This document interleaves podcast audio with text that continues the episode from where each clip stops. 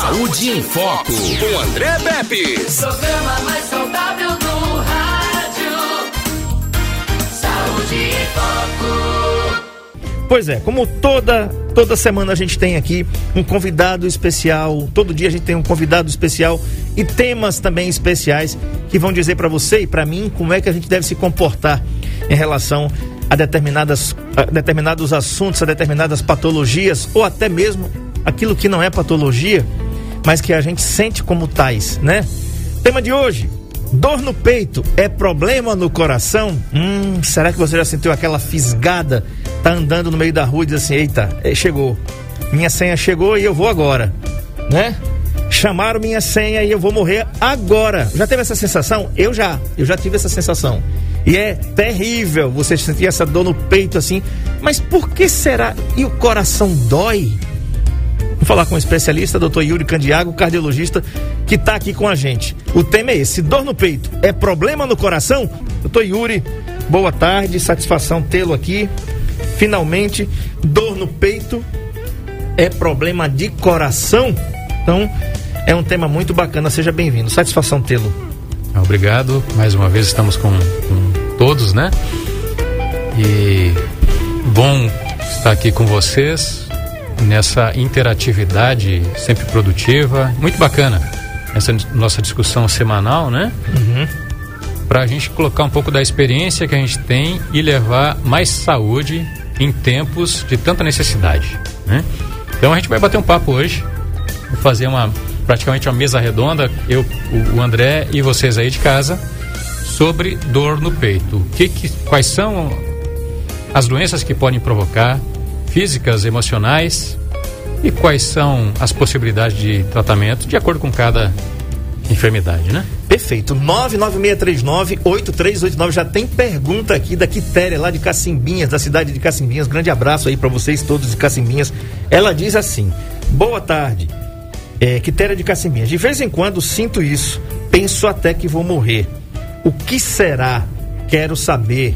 Até rimou, né? É. Dor no peito. É problema de coração? É o tema da gente hoje. Doutor, eu separei aqui algumas coisas. Por exemplo, a dor no peito, na maior parte das vezes, não é um sintoma de infarto. Pois é Isso. mais comum que esteja relacionada com excesso de gases, problemas respiratórios, crises de ansiedade ou até mesmo fadiga muscular, cansaço dos músculos. No entanto, esse tipo de dor também pode ser um sinal de infarto, especialmente em pessoas com pressão alta descontrolada e colesterol alto não tratado.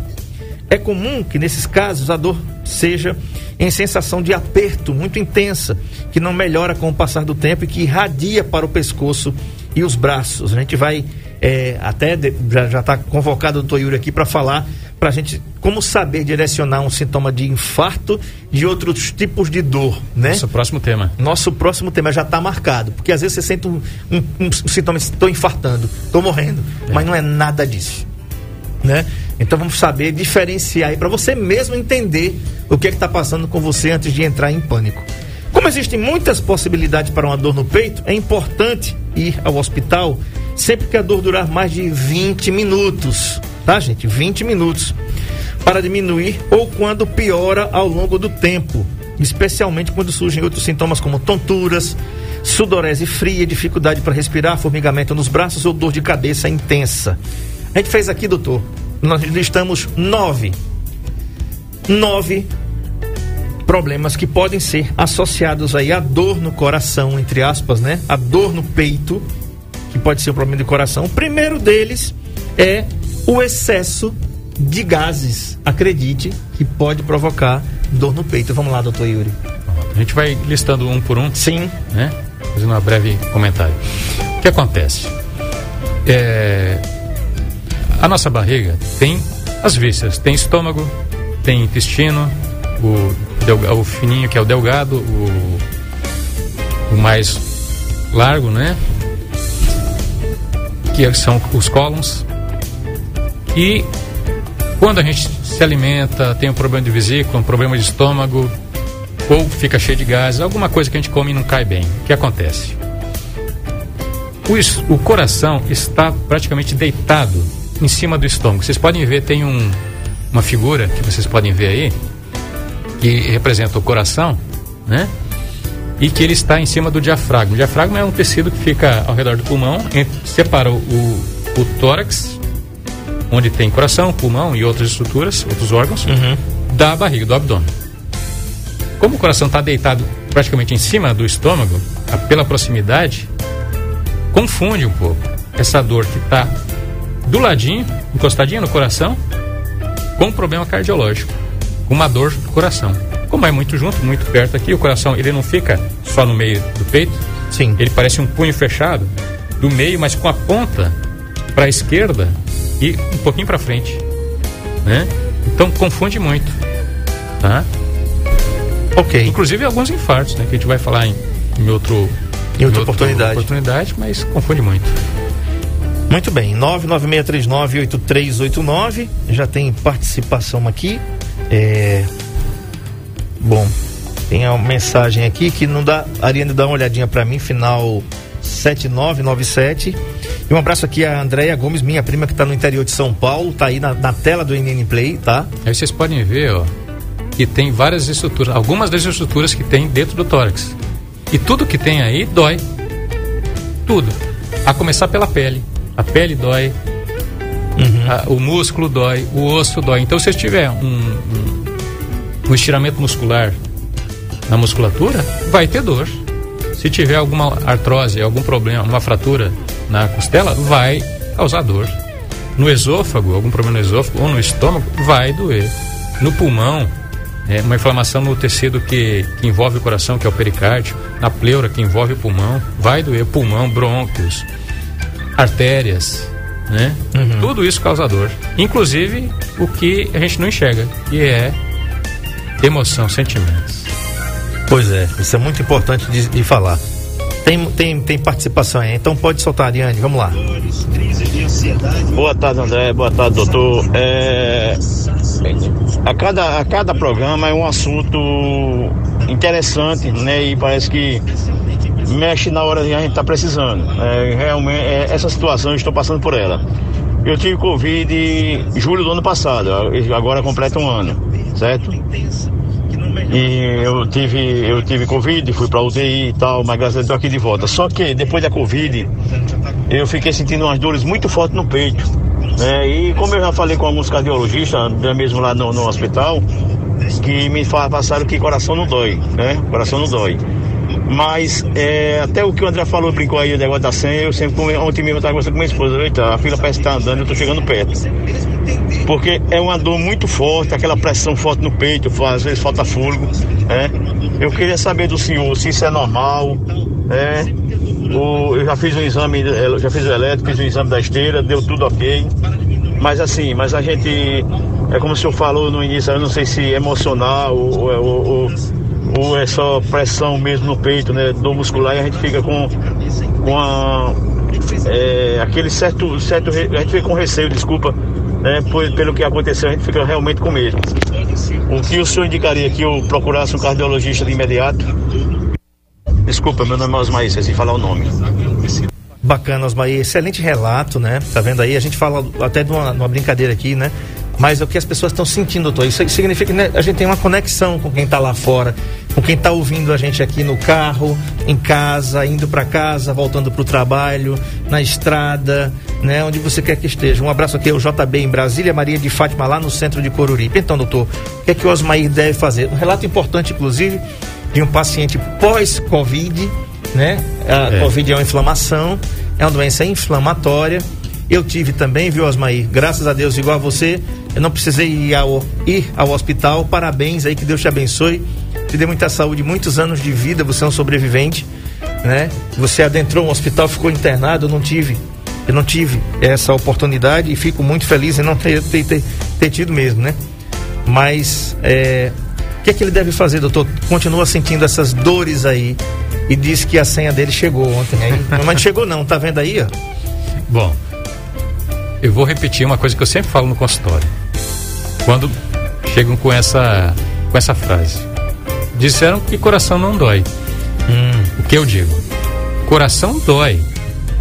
Mas tem outras coisas que doem também. Então não quer dizer que se você está com uma dor no peito, seja necessariamente um infarto ou angina, que a gente vai tentar falar alguma coisinha depois, né? Um, como se fosse um aviso que está tá começando a entupir alguma coisa, tem aquela angina, aquela dor, né? No peito. O André Peps é, é, relatou aqui como é que é a rotina, o, o habitual da, da angina, aquela dor em aperto, em queimação, aqui no meio do peito, muitas vezes, geralmente no meio do peito, E crescente. muito forte, que não alivia com rem- remédios habituais, de pirona, anti-inflamatório, alguma coisa assim, não melhora. E tem uma irradiação, às vezes irradia a dor. Ela viaja aqui para o pescoço, para a mandíbula ou para o braço esquerdo. Geralmente é assim. Ela só vai aliviar ou com repouso ou com algum remédio, um, um sustrate que você use, alguns, alguns remédios específicos, né? Mas o que o que está acontecendo muito é que o Covid ele não é uma doença do pulmão, como muitos acreditam. É uma doença vascular, é uma doença das artérias, da circulação. Sim. Então, onde tem artérias, pode ter problemas, né? E a, a gente tem artérias em todos os órgãos do, do, do corpo. O coração é um deles, pulmão também, é, o estômago, a- o rim, o cérebro. Então, muitas vezes a gente sente um desconforto, uma dor, justamente por conta da inflamação naquele órgão.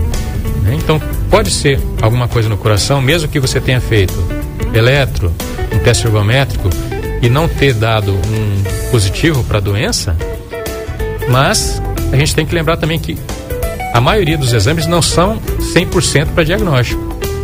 Então, se continua sentindo, a gente tem que ver se realmente pode ser uma angina, pode ser um problema do coração, que precisa ser investigado mais profundamente, ou às vezes não é um problema cardíaco, e sim uma inflamação do pulmão ainda, das artérias pulmonares, que às vezes causa um desconforto, uma dor quando você vai fazer um exercício ou vai falar, principalmente naquele período agudo ainda, subagudo.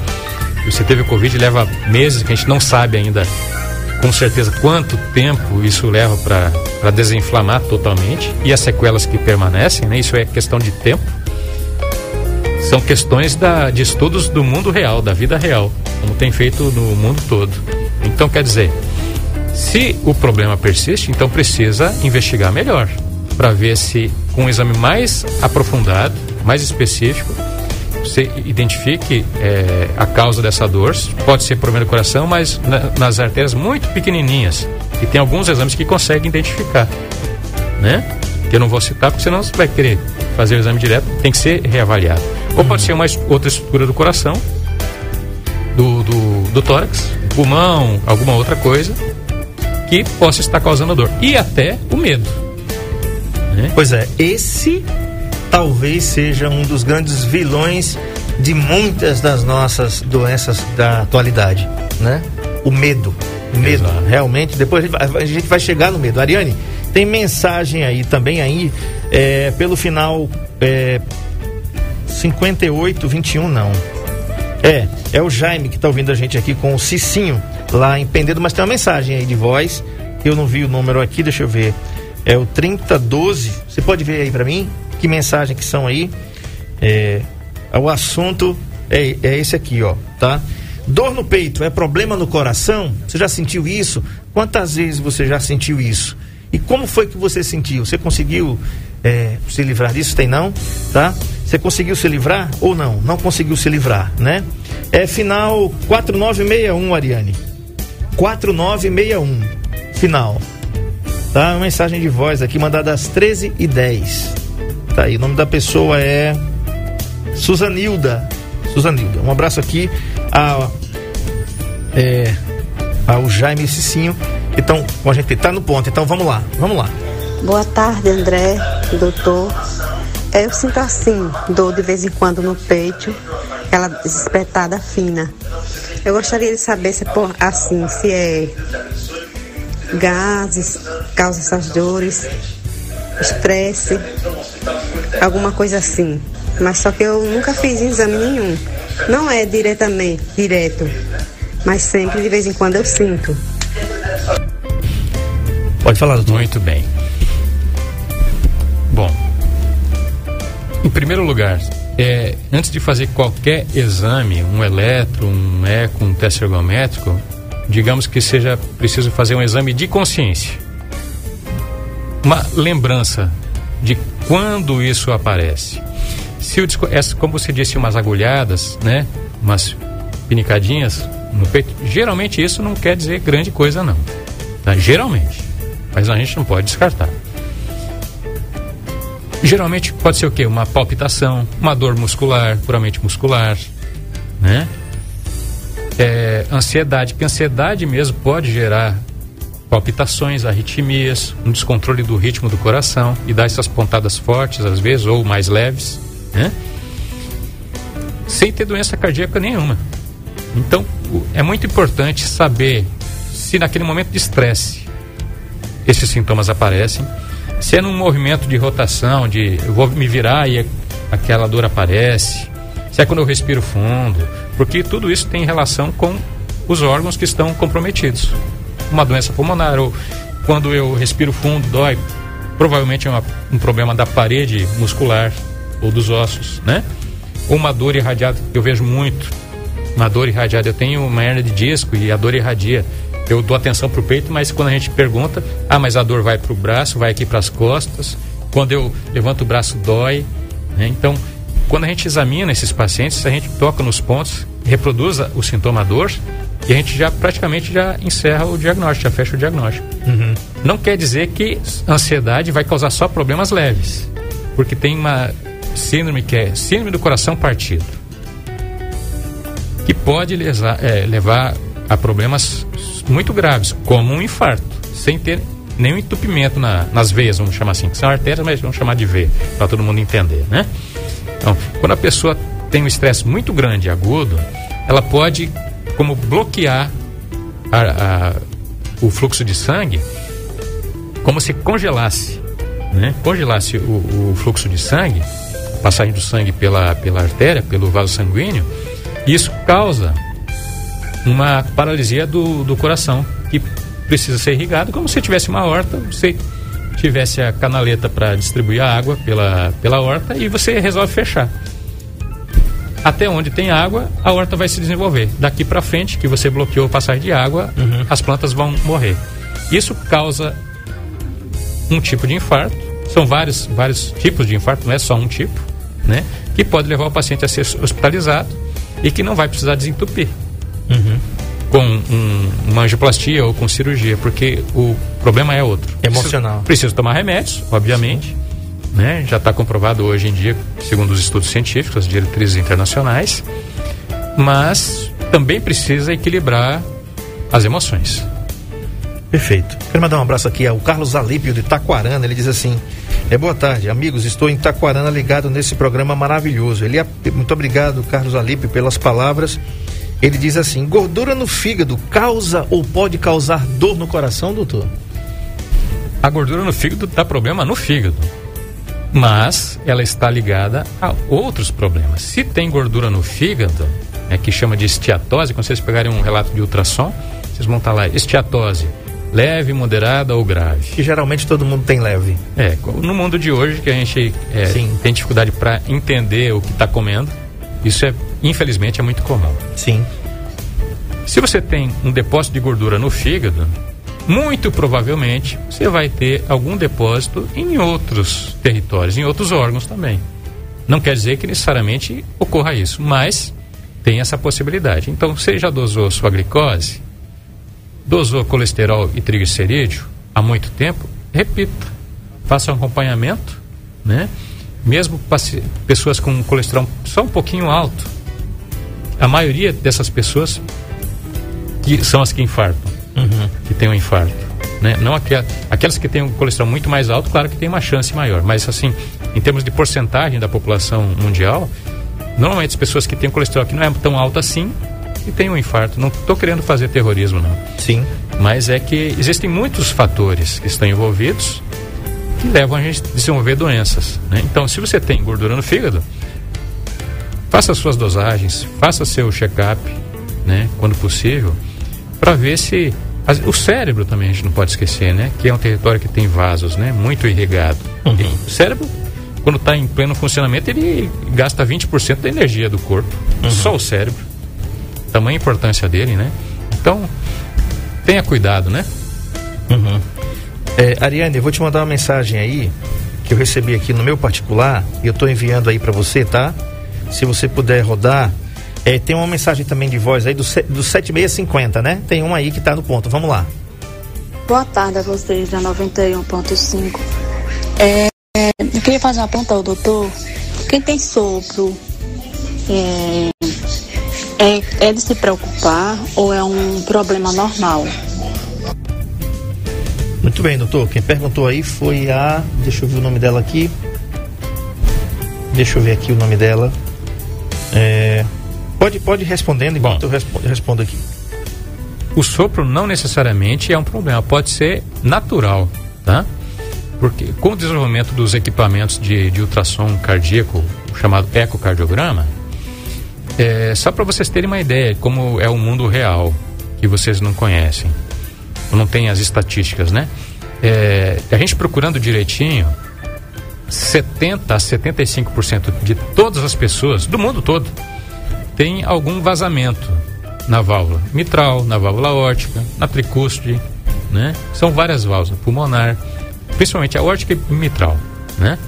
Se a gente procurar direitinho, a gente encontra um vazamento pequeno que seja em 70 a 75% das pessoas no mundo. E não são 70 ou 75% das pessoas no mundo que tem problema cardiovascular. Uhum. Né? Então, faz parte, vaza um pouquinho. E a válvula abre, deixa escapar um pouquinho de sangue, isso causa um, um vazamento. E quando a gente vai escutar com o estetoscópio, né? Com aquele aparelho que a gente bota no ouvido e, e no, no tórax, no peito do paciente, a gente escuta um, um sonzinho. Que pode ser um, um vazamento ou um entupimento da válvula. Não quer dizer que seja grave. E nem que seja problema. É um vazamento que é natural que a gente chama de fisiológico, porque faz parte do funcionamento normal do organismo, tá? Caso quando a gente faça a escuta, ele seja mais intenso, seja maior esse vazamento do que o normal, do que esperado, aí sim a gente investiga causas, uhum. né?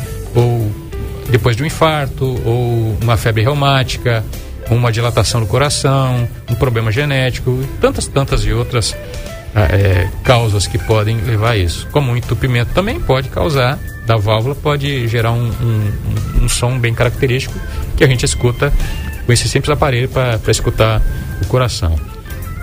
É, geralmente é grave quando está associado à falta de ar ou a dor, a dor no, no, no peito, que também causa, né? Uhum. Uma dor no peito, quando a gente faz esforços físicos.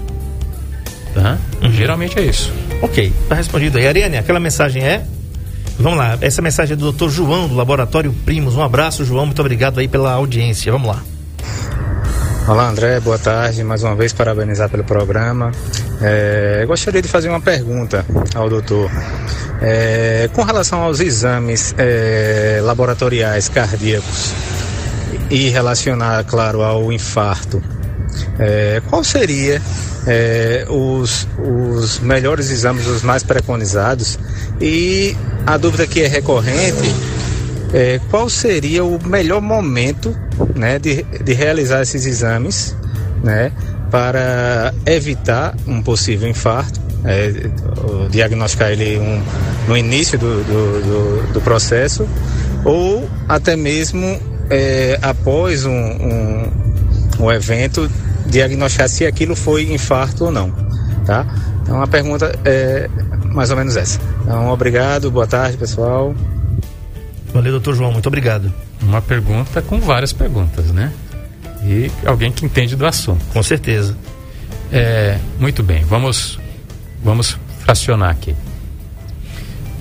Vamos falar do exame que ele perguntou em, em primeiro lugar, do infarto. O exame melhor o ideal, ele perguntou o ideal, para se fazer um diagnóstico do infarto na hora que está acontecendo, em primeiro lugar é a gente examinar o paciente, colher a, a história da, da dor, como é que ela foi, né? Se caracteriza um, um, uma dor do infarto.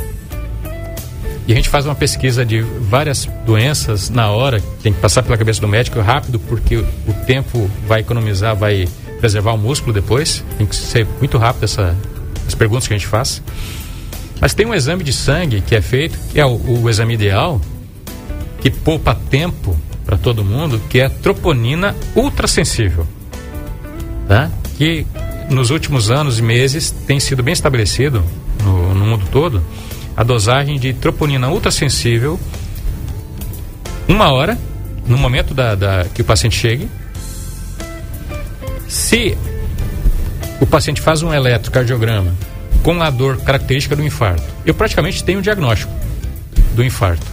Mas quando ainda tenho dúvida, às vezes a gente lança a mão de um exame para comprovar ou para ir além. Para complementar. Tem, nem sempre o, o sintoma que o paciente diz, ele está sentindo uma dor, mas tem gente que não sabe dizer o que, que está sentindo, ou tem uma dor mais leve, né? porque às vezes tem artérias muito pequenininhas, ou tem posição da, da do, do, infarto que é, não é tão comum, que engana. E a gente não pode se deixar enganar e tem que lançar mão de um exame é, do sangue, que é, seria a troponina ultrassensível.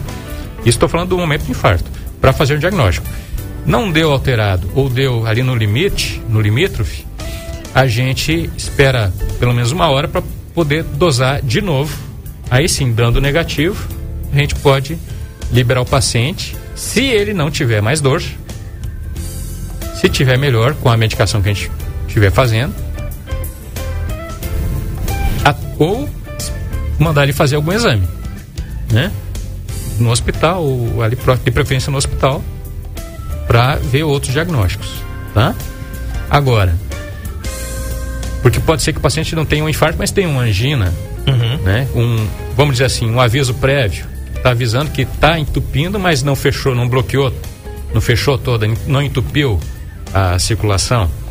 Né? Esse paciente tem que ter cuidado também, porque tem o risco de ter infarto depois. Então a gente tem que ter muito cuidado na condução desses casos. A gente fica mais tranquilo, mas não quer dizer que o paciente esteja liberado para fazer tudo sem os cuidados. No caso da prevenção, os exames para prevenção são o seguinte: eles são de acordo com os fatores de risco para a doença cardiovascular, para o infarto. Que, que exame é? Você se pesar numa balança para ver o peso se não está acima do peso, né? Você vê colesterol, os as dosagens, via glicose, né? É, tem alguns estudos que não são tão robustos, tão fortes assim, mas é, a gente cuidar de, de alterações que acabam alterando a inflamação, com ácido úrico, né? Mas principalmente colesterol, colesterol triglicerídeos, principalmente colesterol, né? Algumas, algumas dosagens no sangue também estão associadas à, à inflamação, tá? Que se tiverem alterado já, já acende uma luz amarela. Seria um PCR? Um PCR também, que ele dosa inflamação em geral no, no, no, no corpo humano, uhum. né? De prefer... Esses exames todos, PCR, troponina, sempre ultrassensíveis são os melhores, tá? A rigor seria isso, porque a gente tem disponibilidade em quase todos os laboratórios, né? Ultrassensível não é em todos os laboratórios, né? Aqueles que já tem esse time é, essa inovação já a gente já consegue, né? E dando alterado quer dizer que a gente tem que ficar de olho aberto e se cuidar mais, principalmente se tiver história familiar, né? Uhum. Dor no peito é problema de coração? Então, a gente está aqui respondendo algumas perguntas. A Gisélia, doutor, ela mandou uma pergunta que diz o seguinte: é, Doutor, minha pressão oscila e tive Covid. Seria uma sequela do, do Covid? Pois às vezes faço o mapa da minha pressão e o médico fala que não tenho quadro de hipertensão, e sim de ansiedade. Doutor, a gente chega no segundo tópico aí. Ansiedade e estresse pode dar dor no peito? Pode, pode dar essas alterações, pode sim, pode dar essas alterações na pressão. Isso é muito comum, muito comum. É, em primeiro lugar, é, se o mapa está normal, você não é hipertensa né? Mas nos momentos de ansiedade, a reação do organismo é a pressão se elevar. Uhum. Precisa tomar remédio para pressão? Não precisa, porque não tem a hipertensão. Mas tem que controlar a ansiedade. tudo que a gente tem de problema na vida tem que controlar a raiz do problema, né? Então, tem que tratar a ansiedade, seguir as orientações. Em momento de pandemia, pós-Covid principalmente, em que o medo reina, isso é extremamente comum. A gente ter receio de pegar de novo Covid ou de ficar com sequelas, e algumas pessoas têm, mas se você tiver algum problema, se cuide, se trate, mude a alimentação. Né? Essa é uma experiência que a gente tem, vou chamar de experiência, para a gente rever o nosso estilo de vida, nossos, nossos comportamentos. Muitas pessoas estão indo embora, né? Estão indo embora pro céu, vamos chamar assim. E a gente sente falta. Fica com medo de ir junto, de chegar, o, como o André estava falando no início, de, o ticket chegar e a gente não quer, né? Não quer. É, então, o medo é um de pegar doença ou de, de ir junto também. Com, às vezes, pessoas é, se contaminam e não demoram uma, duas semanas e desembarcam, né? Ou Uhum. embarcam. Então, se o seu médico disse que é ansiedade, trate ansiedade. Procure um profissional ou profissionais recomendados pelo seu médico para fazer o tratamento da ansiedade. E não tenha medo. Viva cada dia como se fosse o dia mais importante da vida. O amanhã você pode até fazer planejamento, mas se não sair como você está planejando, fique tranquilo. Né? Acima de tudo, tem Deus que cuida dos seus filhos, vamos dizer assim. Sim. Com paciência. Com certeza. Um abraço aqui na Paula Caetano, muito obrigado, boa tarde. Pergunta da doutora Isabela Candiago. Você conhece essa menina? Mas aí vem pergunta complicada, viu? Depois eu vou te apresentar então. Tá bom. Vou marcar um encontro. Quem aí, sabe- é, quem sabe arranja um não- casamento. Quem sabe não rola alguma coisa, né? É. Distensão abdominal por gases pode confundir com angina. Olha só que pergunta interessante. Distensão abdominal, gente, é quando a sua barriga fica inchada, né? Então, aquela barriga inchada que a gente está falando aqui, disten- fica distendido, abdômen distendido. Então, isso pode provocar angina, pode provocar essa dor, doutor? Pode confundir? Pode. Sim. Pode. E às vezes você pode ter distensão abdominal e angina ao mesmo tempo. Porque a gente trata não uma doença. Eu não vou tra- tratar quando alguém chega no consultório. Ah, eu vou tratar o coração do paciente. Eu vou tratar o paciente. O paciente tem problemas físicos, tem problemas emocionais, tem uma família, tem um trabalho, tem o estresse do dia a dia. Então, tudo isso, imagina um supercomputador. Tudo isso tem que passar pela nossa cabeça na hora de passar um remédio. Parece muito simples passar um remédio para vocês. Mas não é. Não é. Então, uma, quando o abdômen está cheio de gás ou com algum problema dentro da barriga, vamos dizer assim, né? Essa dor ela pode irradiar, pode comprimir o- os órgãos que estão dentro do peito e a dor pode ser transmitida. Então pode confundir, tá? Quem não, quem não é médico, quem não é da área de saúde pode se confundir mais ainda e ficar preocupado, né? Mas existem a pesquisa, né, da, dos sintomas. Se você tem a dor quando faz exercício físico, uma, subir escadas, ou é só as emoções, ou quando alguma coisa você come e não cai bem, né?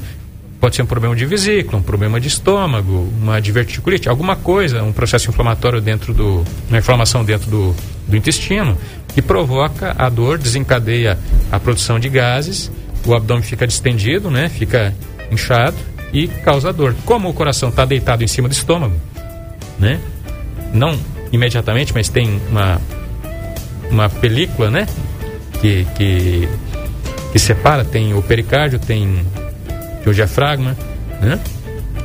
Que separa eles, mas estão muito próximos. Tá aí, ó. O abdômen distendido tá aí, ó. Na tela, né? É, vamos imaginar o coração bem. O, o, o abdômen, a barriga bem. bem inchada, né? Sim. Bem inchada. Isso aí, a dor irradia, às vezes, pode confundir. É um pouco diferente, né? Da angina, mas pode confundir por conta da irradiação da, da dor. E às vezes você tem gás e como o coração está deitado em cima do estômago, então, como a dor é muito próxima, pode confundir. Tá? Então, aí que tá. Você tem algum problema de saúde, procure o médico. Não procure se automedicar por qualquer coisa. Tá? Você pode tomar um chazinho, alguma coisa assim e tal. Mas se a dor é intensa, se não passa com remédio, com tratamentos simples, não perca tempo, procure seu médico. No caso de emergência, vá ao hospital. Perfeito. É, muscular. As lesões musculares são muito comuns no dia a dia, principalmente quem frequenta a academia ou faz algum tipo de esporte. No entanto, elas também podem acontecer após atividades mais simples, como tossir, tossir muito ou pegar objetos pesados.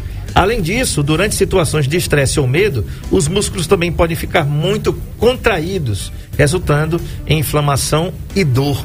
É uma das causas também, doutor, que podem provocar dor aí no peito.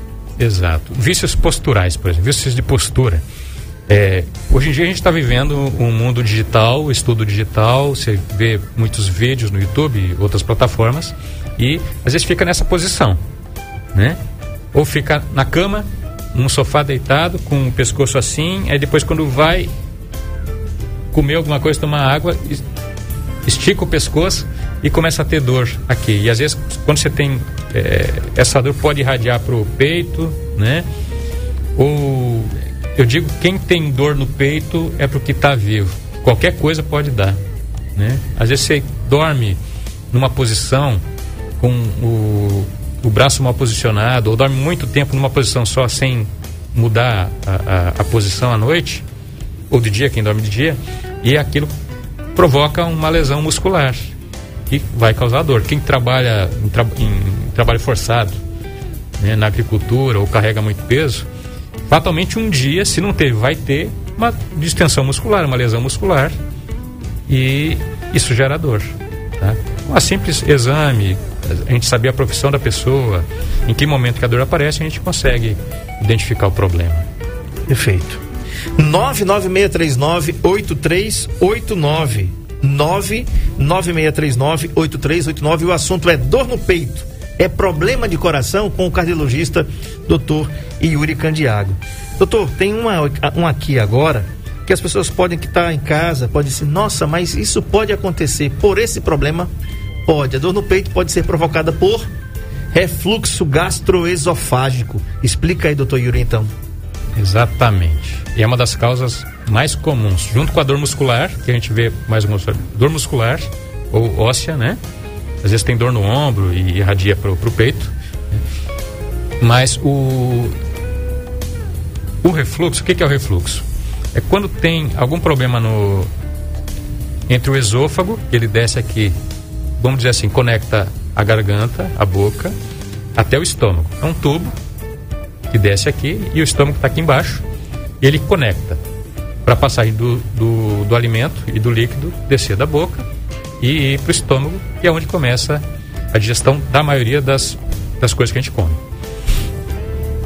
Quando existe um problema no finalzinho do esôfago e no início do estômago, tem uma válvula ali que ela geralmente quando o, o alimento passa ela fica fechadinha para não voltar o alimento e o ácido que é produzido no estômago.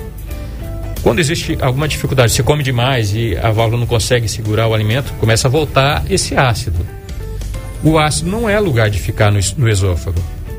Portanto, ele vai, com o passar do tempo, ó, isso aí é uma hérnia de hiato. Tá?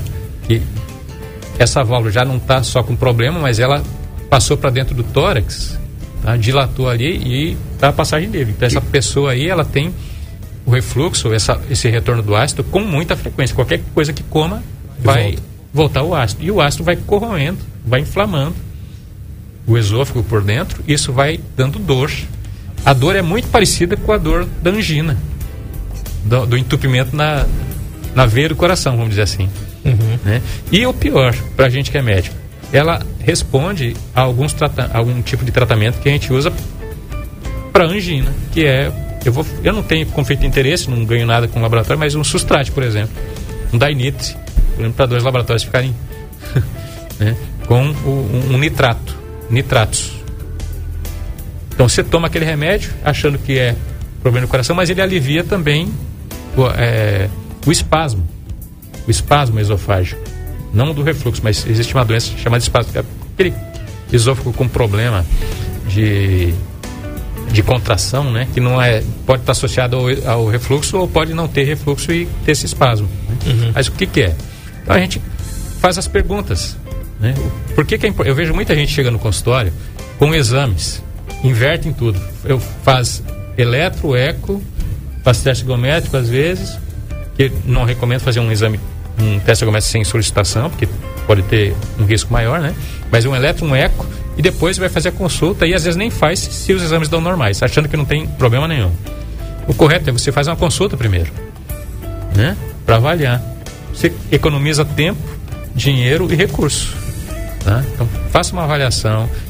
Se você se alimenta e começa a ter dor, aquela acidez, aquela volta do ácido para a boca, logo em seguida, e com certa frequência, isso provavelmente é o refluxo gastroesofágico, um refluxo do ácido do estômago até a boca. Tá? Se isso acontece quando você deita, é, também é, a chance é maior. Tá? É, alguns quando você come muito, né? Aí, claro que é, não tem mais espaço no estômago, ele volta pelo esôfago e vai dando a dor. Então, tem os tratamentos, tem os exames específicos para fazer e às vezes confunde. Essa hernia de hiato, doutor, ela resolve com um problema, é, é, resolve com um tratamento conservador ou é só cirurgia? Bom, eu não sou, eu não sou gastroenterologista nem cirurgião, mas o que pouco que eu sei é o seguinte: dependendo do grau desse dessa hérnia, que a gente faz? Tratamento clínico, fica tomando remédio e os cuidados na alimentação. Então você não vai comer só três vezes por dia, vai comer seis, sete vezes por dia. Não vai tomar líquido junto com as refeições né, distante da refeição, 40 minutos, uma hora antes ou depois da refeição. Uhum. Quando comer, não vai se deitar logo em seguida, espera pelo menos uma hora para poder deitar, para evitar justamente esse refluxo do ácido, uhum. que vai, pode causar problemas, tipo um câncer no esôfago. Sim. Né, com o passar do tempo. Inclusive, o senhor falou de uma coisa tão corriqueira, né? Geralmente as pessoas almoçam fazem suas refeições com líquido, principalmente o almoço. E vão deitar. E, é, geralmente vão deitar. Né? Eu ah. mesmo não consigo é, casa de ferreiro, né? Eu não consigo almoçar sem. Quer dizer, eu consegui, a gente consegue. A gente consegue tudo que a gente não põe na cabeça hábito. que a gente. É. Não tenho o hábito de almoçar sem comer, sem beber nada. Eu tenho que estar tá bebendo alguma coisa. É né? questão de hábito, né? É, mas pode mudar. E é só uma questão de querer. 40 minutos depois é o ideal? 40 minutos, uma hora depois. Quer dizer, isso é caso a caso. Se você comer pouquinho, Logicamente você pode tomar algum líquido. Mas isso é para quem tem problema de refluxo. Sim. E se você comer muito, claro que você não vai tomar líquido junto, por quê? O estômago tem um volume X pré-determinado. Se você come bastante e já joga mais 300, 500 ml de líquido junto, vai para onde? No estômago. Já vai dilatar ele e para o lado que tem mais, que está mais fácil de voltar o alimento, o líquido, ele vai voltar, que é o esôfago. Uhum. Né? Então você vai ter aquela aquele refluxo, uhum. aquela queimação que pode voltar até a boca. Né? Ok, tá falado aí. O último de hoje, que a gente depois vai continuar, é, olha só, um problema em outro local, né? Que pode provocar dor no peito aí, que pode ser associada a essa dor aí no peito, problema de coração, que é a úlcera no estômago. A dor provocada pela presença de uma úlcera no estômago acontece devido à inflamação das paredes do órgão e pode ser facilmente confundida com uma dor no coração devido à proximidade dos dois órgãos. Exato. Só terminando a resposta anterior, que nesse, nos casos leves da hérnia de hiato, é, o tratamento é clínico, quer dizer, tomar remédios, cuidados Sim. convencionais. Quando a, a hérnia é muito grande, muito paciente muito sintomático, tem tem cirurgia para fazer isso, né, para corrigir.